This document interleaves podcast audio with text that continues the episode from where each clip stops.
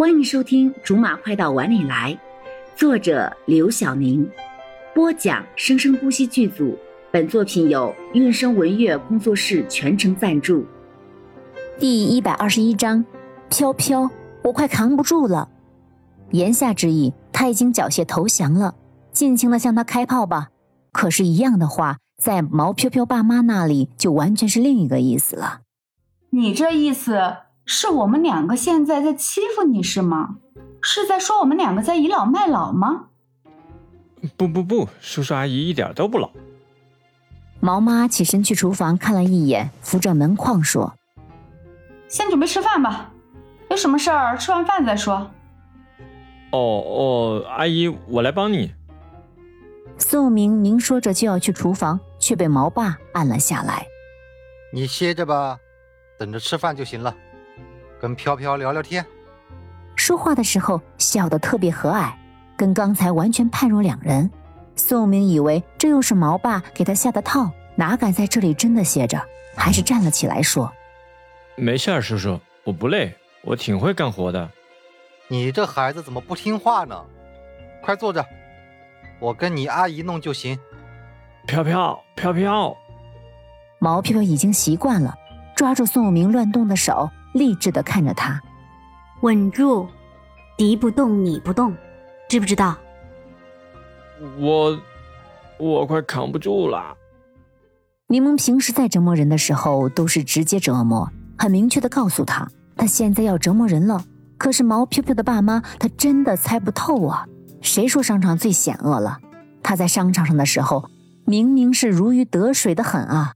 菜很快就上桌了，毛妈端完了菜就来招呼宋明：“哎，快上桌啊，小宋，在等什么呢？来来来。”尝尝你阿姨的手艺，飘飘平时可爱吃我做的菜了。嗨，阿姨，我这就过来了。宋明一点不敢耽误的回答着，毛妈有些不好意思的面露难色。哎呀，也不知道你喜欢吃什么，就随便做了些家常菜，你可别嫌弃啊。怎么会呢？我早就听飘飘说过，阿姨做的菜特别好吃了。他哪里听过？平时跟毛飘飘在一起的时候，一不小心提到毛飘飘爸妈的时候，毛飘飘就尽可能的回避这个话题，或者生硬的转移话题。当时的宋明还以为是他的家庭里面有什么事情，就没再多提过。现在终于知道为什么了。哎哎呀，我我哪儿这么好？毛妈捂着脸开心的笑着，毛爸也热情极了，打开自己的酒柜问。小宋，喝什么酒？我都行的，叔叔，你喝什么我就跟着喝就行。吃饭的时候，毛爸毛妈总是不停的给宋明夹菜。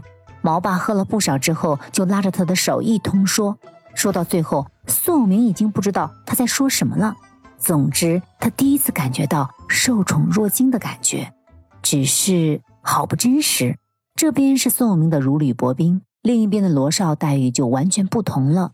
柠檬一个人在厨房里忙里忙外的，罗少跟宁爸宁妈玩的别提多开心了。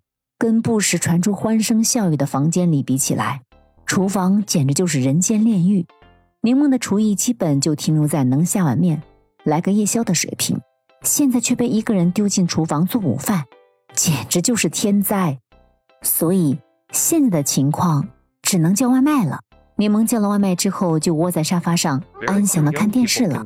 外卖到了，柠檬就兴冲冲的把菜倒进了盘子里，也不敢打扰玩游戏的几个人，就一直在沙发上这么等着，等到自己都不知不觉的睡着了。在睁眼的时候，天已经暗下来了。心想着，这吃的哪里还是午饭了，已经可以直接开晚饭了吧？正要把桌子上的菜热一热，再去叫他们吃饭呢。走到桌边的时候。桌子上哪有菜了？只剩下留着菜汤的空碟子了。忍无可忍了，柠檬踹开门，眼睛都气红了，盯着屋子里面的人。